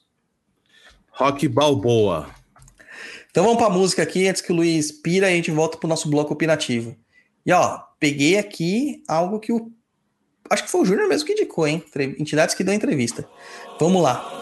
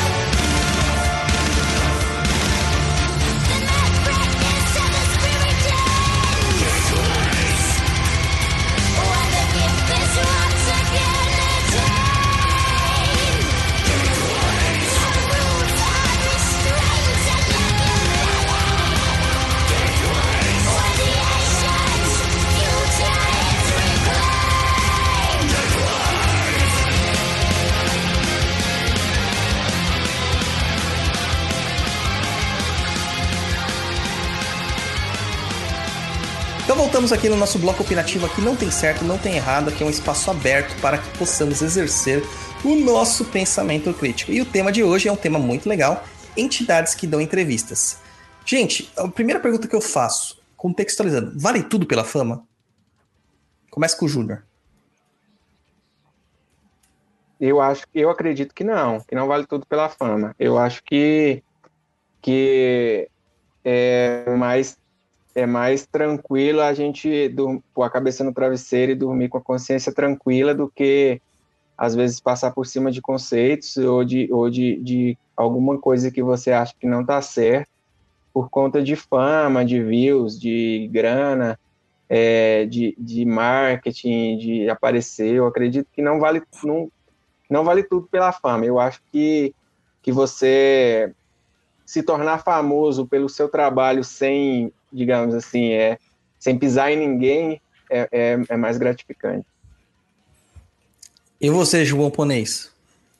Não, não acho que vale tudo pela fama. Eu acho que você tem que fazer tudo, é, mas dentro do limite. Mas vale tudo matar ou morrer pela fama, não. E aí, então, a gente vê esses canais aí que o pessoal tava perguntando pra gente trazer aqui, que tem um monte de entidade que dá entrevista, né? O médium incorpora e a entidade fala para a câmera, no microfone e tudo mais, mandando mensagens, fala longamente, horas. Cara, eu não tenho paciência para ouvir aquelas coisas, não tenho. É, o pouco que eu ouvi, eu já vi, assim, numa amostragem, muitas questões, assim. Mas não é a minha opinião que importa aqui. O que, que vocês acham disso? Júnior, o que, que você acha de, desses canais que entrevistam a entidade? Olha, eu vou ser sincero, né? Eu já fui muito espectador disso principalmente no início, né, que a gente tem aquele vislumbre e aí você a Umbanda é apaixonante, né? Você entra e você igual eu que sempre tive muito curiosidade, sou muito curioso, né? E tinha, tinha, tinha muita coisa com esse, com questão do ocultismo, de assistir alguns filmes de terror e ficava vendo aquelas coisas e tal. Eu, graças a Deus, não tenho nenhum tipo de mediunidade de visão, não consigo ver nada. Mas aí você fica assim, caramba, eu quero quero saber mais, aprender mais e tal. E, e na, e na e, e iniciante, né, como eu era, como eu fui iniciante bem no, quando eu comecei, né, na Umbanda, então eu busquei muito disso. E eu não vou citar canal, mas tem um canal que é o mais famoso de todos, eu passei por lá. E, e assim, no início eu vi e falava, caramba, que maravilha, isso aqui é muito interessante. É assim, dá para filtrar, eu filtrei de, de tudo que eu vi lá, e olha que eu vi bastante coisa.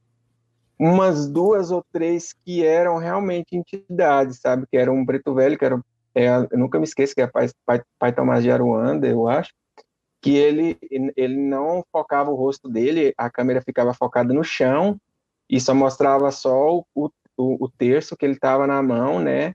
E ele tremendo. E as mensagens que ele passou, para mim, na época, me fizeram emocionar muito, muito, muito bonitas as mensagens. E teve uma também do seu Tranca-Ruas que, que eu também achei muito interessante, as coisas que ele falou, e ficava assim, dava para perceber que estava incorporado.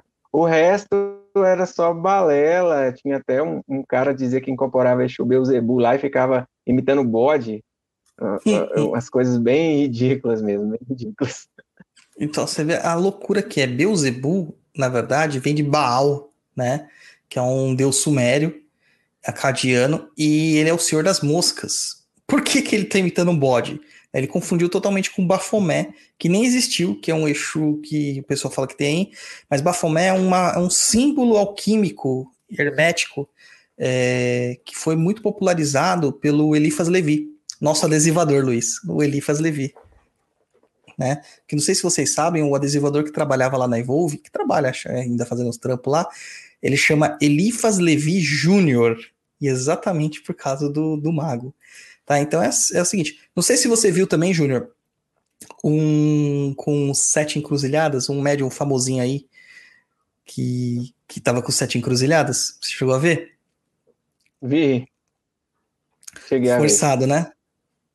Forçado, muito forçado. A maioria, 90, vamos pôr 99, 98% são muito forçados, muito, é, é muita mistificação ali. E com, com, com o passar do tempo, a experiência que eu fui adquirindo e, e com algumas coisas que eu, que eu, que eu vejo assim, poxa, se dentro de um terreiro, dentro de um culto, dentro de uma ritualística, as entidades não aceitam, por que elas iriam aceitar ali, né? É, é, é, fora de um trabalho caritativo que seria a função deles. Esse de Pai Tomás eu achei interessante, porque eu acho, eu não sei, pode ser também miticismo do médium, mas as mensagens que ele passou são bem bonitas mesmo, assim, e essa de Pedro também eu achei, assim, bem esclarecedora alguns pontos, mas de resto, assim, tem cada coisa lá, tem até alienígena lá, é, mentor, não sei o quê, então eu, eu falei, não, isso aqui é uma perda de tempo gigante. Pois é. E você, Luiz, você acreditaria que vendo uma entidade incorporando e mandando mensagem incorporada, cara? Tipo, é, lembra naquela época que tinha aqueles recadinhos de celular? Fala assim, vamos gravar. Hoje o Exu Tranca Rua das Almas vai gravar o seu recadinho da caixa postal. Dá para sortear dessa forma? Acredito que não. Que eu não acho que é assim dessa forma que funciona, né? Mas aí vamos entrar na nossa última pergunta. O Júnior, como um antigo consumidor deste material, você não acha que o interlocutor, que é o cara que está fazendo a entrevista, ele tem que deixar essa questão do ser neutro para colocar à prova realmente, porque muitos falam que eles estavam querendo fazer o, o, trabalho muito próximo do Kardec. Só que é diferente o trabalho. O Kardec, ele inquiria os espíritos e questionava e duvidava deles. Tanto que surge daí, né, o, o esquema do é, CUEE, que eles falam CUE, que é o Controle Universal dos Estudos ou dos Ensinos dos Espíritos é, que é uma proposta de tentar dirimir a quantidade de mistificação que há numa comunicação, ou animismo até. Então, tipo, uma mesma pergunta era feita para 10 médiums diferentes em localidades diferentes, e aí só eram aceitas as respostas que, é, que interagiam entre si, que tinham a ver entre si. Vocês não acham que esse interlocutor ele também não tinha que fazer esse mesmo tipo de trabalho de triagem enquanto ele está fazendo? É onde eu falo Será que vale tudo pela fama? Júnior? É, eu acredito que sim.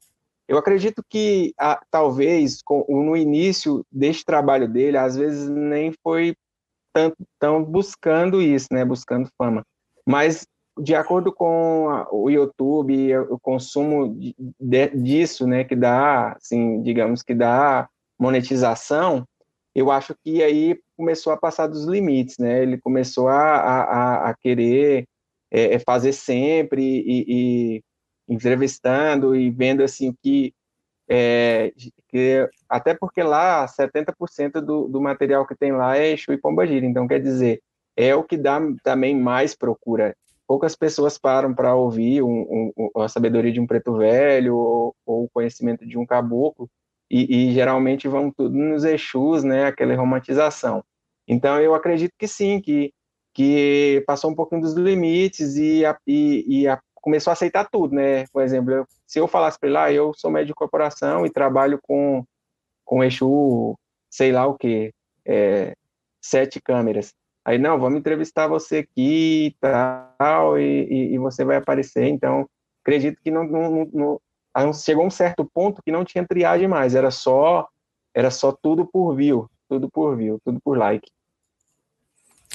É like, like, like. A gente gosta de like também, gosta de like, gosta de pix, gosta de ajuda, gosta de tudo. Super Inclusive, chat. super chat, por favor, toda vez que tiver online no, no YouTube, super chat pra gente. Quando a gente tiver online no Instagram, nas lives, selinho também lá, que você tem um esquema parecido com o super chat no, no Instagram agora nas lives. E quando a gente não tá, façam os nossos cursos, vejam os nossos vídeos. Tem um monte de vídeo nosso no YouTube lá, ajuda a monetizar também esses vídeos. Mas a gente fez uma, uma postagem hoje que é um Pix do bem. É um Pix para ajudar uma entidade que é a Black Angels. Tá? Então entra lá no perfil do Papo Nem Cruz, ou na Black Angels Oficial 1, eu acho assim, mas entra no Papo Nem Cruz que você vai ver. Tem lá um perfil que tem um Pix é o Pix da Kátia, que é a responsável pelo projeto Black Angels, que atende diariamente mais de 400 crianças em estado de necessidade e também é, atende mais de 300 moradores de, em estado de rua, tá? Não é morador de rua, é morador em estado de rua, tá bom? Então vão lá, façam um Pix, pode ser de centavos, porque se mil pessoas fizerem de centavos, já é um dinheiro legal, que vai entrar para eles ajudarem essas pessoas em estado de rua, em estado de, de necessidade ou estado de fragilidade, que são as crianças. Beleza, gente? O pessoal que ficar tá fazendo Pix Tinder lá, né? Pode fazer um Pix para ajudar, né? Imagina. Sim, é legal ajudar as pessoas que precisam. A Kátia é uma pessoa super séria, ela posta fotos, ela posta tudo mais. Teve uma pessoa que tentou se aproveitar do trabalho dela esses tempos atrás aí, recebendo é, doações. Eles também aceitam doações em, em, comida, tá? Não é só dinheiro. Você pode entrar em contato com a Black Angels diretamente, eles vão te falar os, quais são os postos de atendimento. Se quiser participar também, eles deixam você participar. Eles são muito transparentes, tá? Então ajuda lá também que eles precisam. Júnior, você não vai fugir. Eu tô feliz com as respostas aqui, acho que o Luiz também tá. Mas como que você encontrou o Papo da Cruz e por que que você cometeu essa infâmia de apoiar e virar um umbralino? Conta para nós. Bem, no início eu, né, como consumidor de internet que a gente é, né, eu fui, fiquei entrando né, nesses, nos YouTubes e tal, e, e, procurando, até que eu achei um dia, né, Papo na Encruza. Parece que era, é, era, era, vocês estavam participando de outro canal, assim, era tipo convidados, né?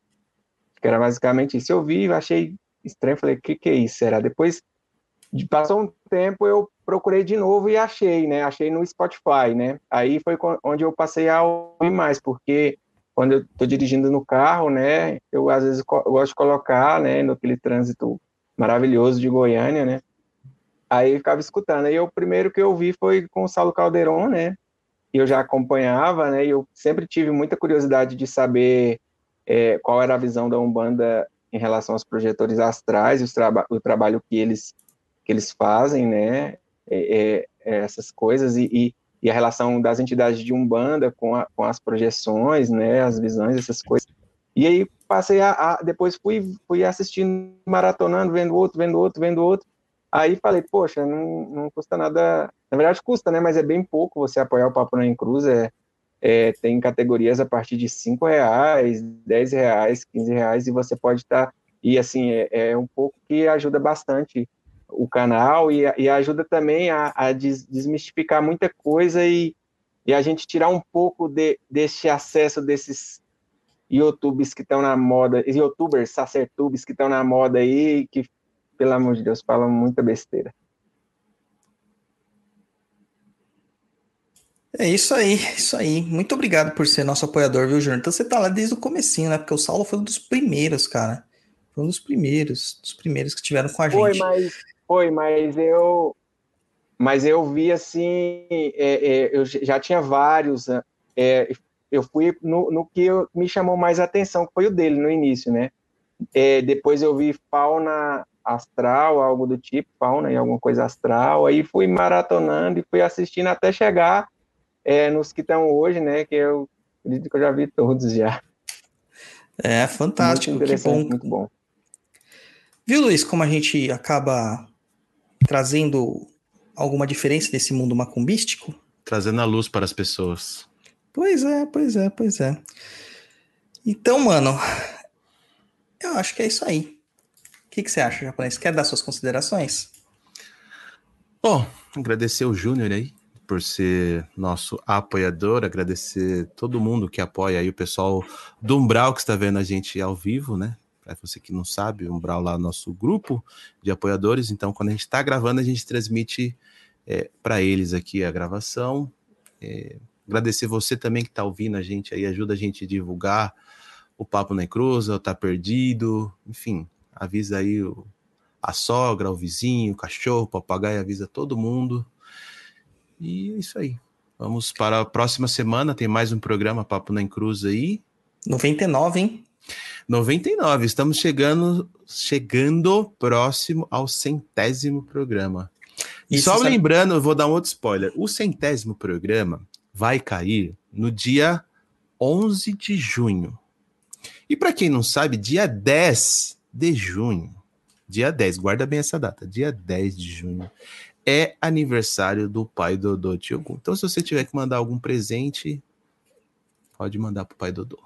É, manda superchat. é o Dia Internacional do Pai Dodô, dia 10 do 6. É.